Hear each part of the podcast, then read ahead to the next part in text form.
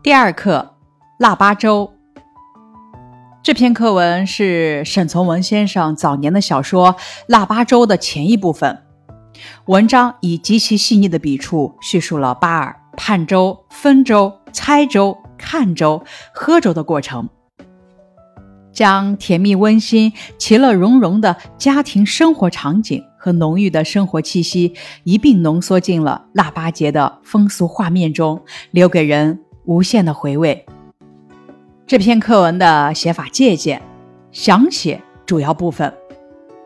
本文主要详写了等粥的部分，不仅细致描写了八二的禅样，还写了腊八粥逐渐沸腾的过程，将传统节日美食腊八粥与人物活动自然的联系在一起，把主要部分写得详细具体。那么，咱们如何详细的写主要部分呢？首先，第一点要确定写作目的。想让大家了解某种风俗，那么咱们就重点介绍风俗的内容和活动形式；想讲清楚自己的经历，就重点介绍当时的情况和自己的感受。第二点，多角度具体描写。从不同的角度对主要部分展开描写，能够让主要部分更显眼。比如《北京的春节》这篇课文中，描写春节的又一个高潮——元宵节时，就是从街上和家中这两个方面描写了各种花灯。第三点，多层次细致刻画。比如本课《腊八粥》这篇课文中，为了详写等粥，呈现了。盼粥、分粥、猜粥、看粥四个场景。第四点，运用描写的表达方式，描写的表达方式有利于对人事物进行细致的刻画。比如《腊八粥》这篇课文中，就细致描写了八儿的语言、动作、神态，这样才让八儿的禅样跃然纸上。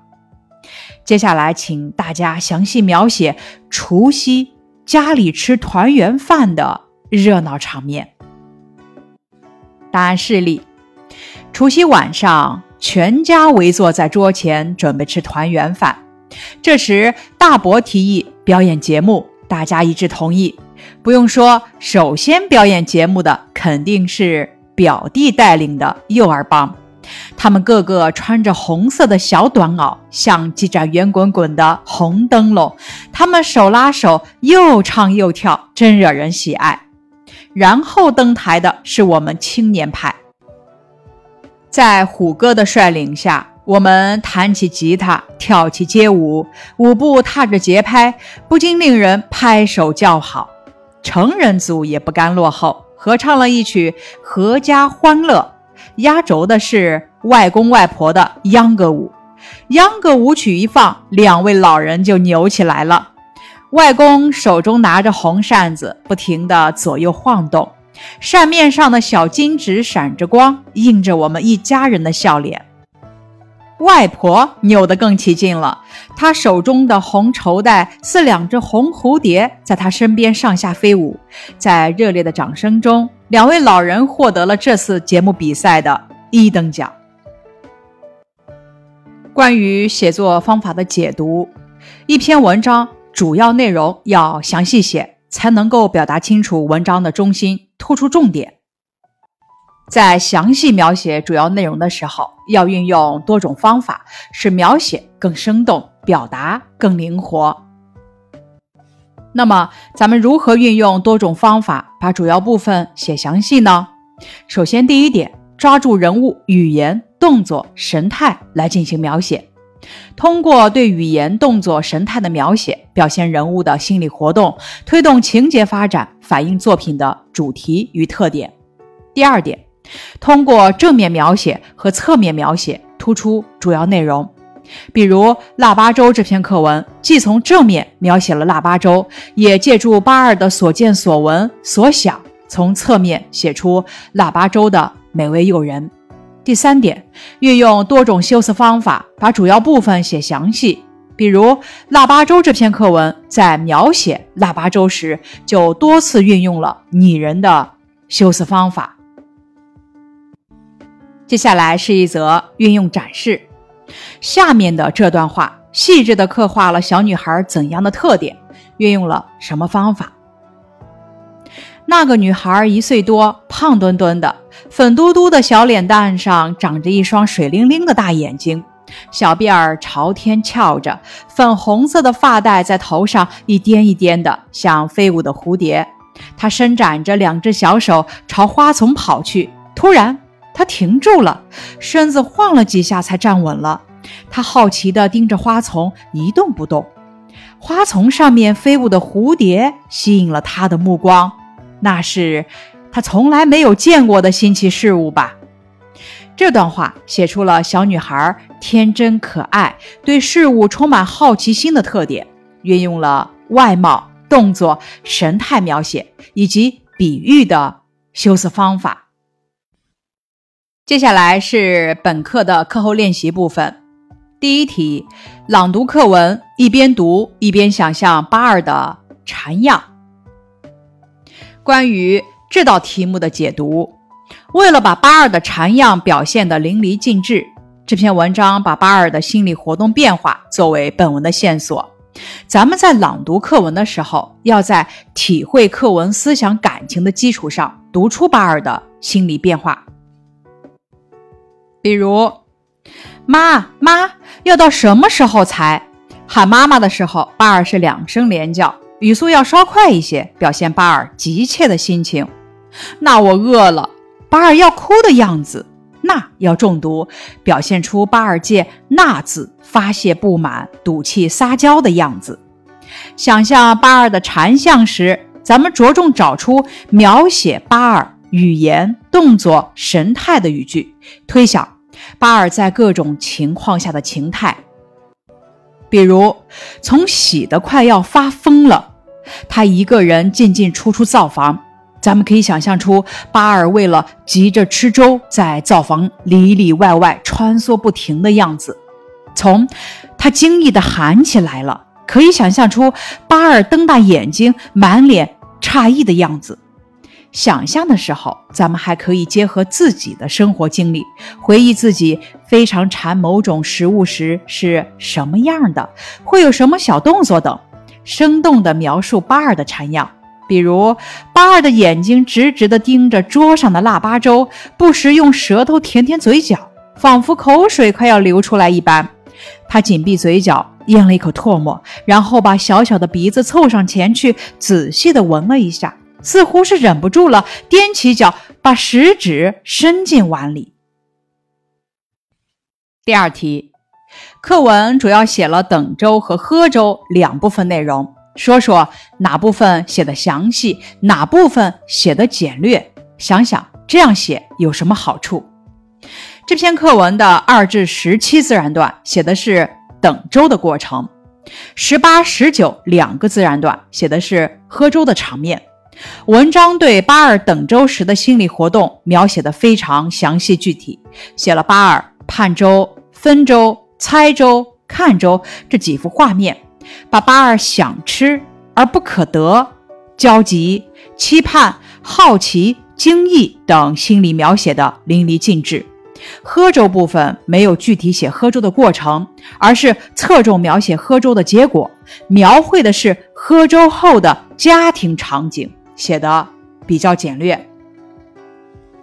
因此，这题的答案是里。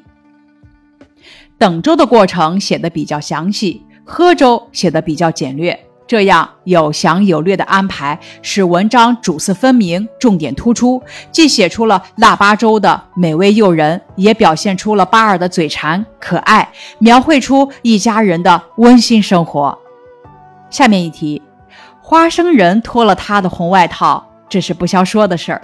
锅巴正是围了锅边成一圈，像这样细腻描写腊八粥的句子，课文中。还有一些，找出来读一读，和同学交流自己的感受。首先，题干给出的这两句话，运用的是拟人化的语言，写出的是腊八粥烂熟之后的样子。让人读了仿佛感受到腊八粥的美味。文章中这样细腻描写腊八粥的句子还有以下：一，把小米、饭豆、枣粒、白糖、花生仁合拢来，糊糊涂涂煮成一锅，让它在锅中叹气似的沸腾着。单看它那叹气样，闻闻那种香味，就够咽三口以上的唾沫了。何况是大碗大碗的装着，大匙大匙朝嘴里塞灌呢？这里运用拟人的修辞方法，写出了腊八粥原材料的丰富。第二句，锅里的粥也像是一发浓稠了，写出了粥熬制初期的样子，表现出八二的期盼，希望可以早点吃上粥。第三句，锅中的粥有声无力的叹气还在继续，这里运用了拟人的修辞方法。写出了粥的状态，这声叹气也暗含着巴尔的失落。第四句，栗子跌进锅里，不久就得粉碎，那是他知道的。他曾见过跌进黄焖鸡锅子里的一群栗子，不久就融掉了。饭豆煮的肿胀，那也是往常熬粥时常见的事。这是巴尔的想象，这样的想象源于他对腊八粥的极其渴望，所以他自动联系了以往的生活经验，在脑海里描绘出一幅清新诱人的腊八粥画面，表现出孩子好奇而急切的心理，又细腻巧妙地突出了腊八粥的特点。接下来是小练笔部分。作者笔下的腊八粥让人垂涎欲滴。再读读课文第一自然段，照样子写一种你喜爱的食物。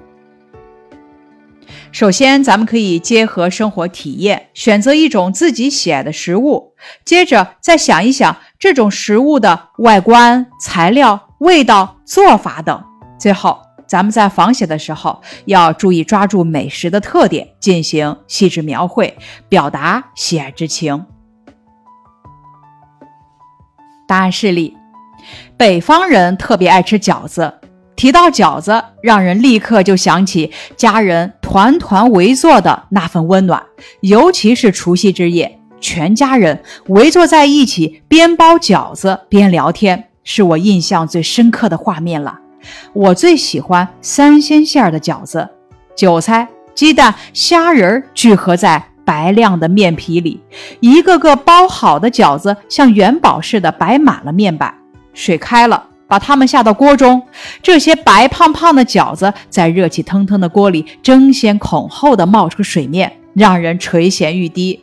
最后，在蘸料的配合下，我的舌头就可以享受美味了。示例：刚上幼儿园的小孩子。初入职场的毕业生，满头银发的老人，提到大白兔奶糖，谁不是嘴里就立时生出一种甜甜的感觉呢？把蛋白、细砂糖、奶粉、黄油、炼乳等合拢来，按比例在锅中加热搅拌均匀，晾晾切块后，用糖纸包好。单看糖纸上那只可爱的大白兔，闻闻搅拌时散发出的香味，就够咽三口唾沫了。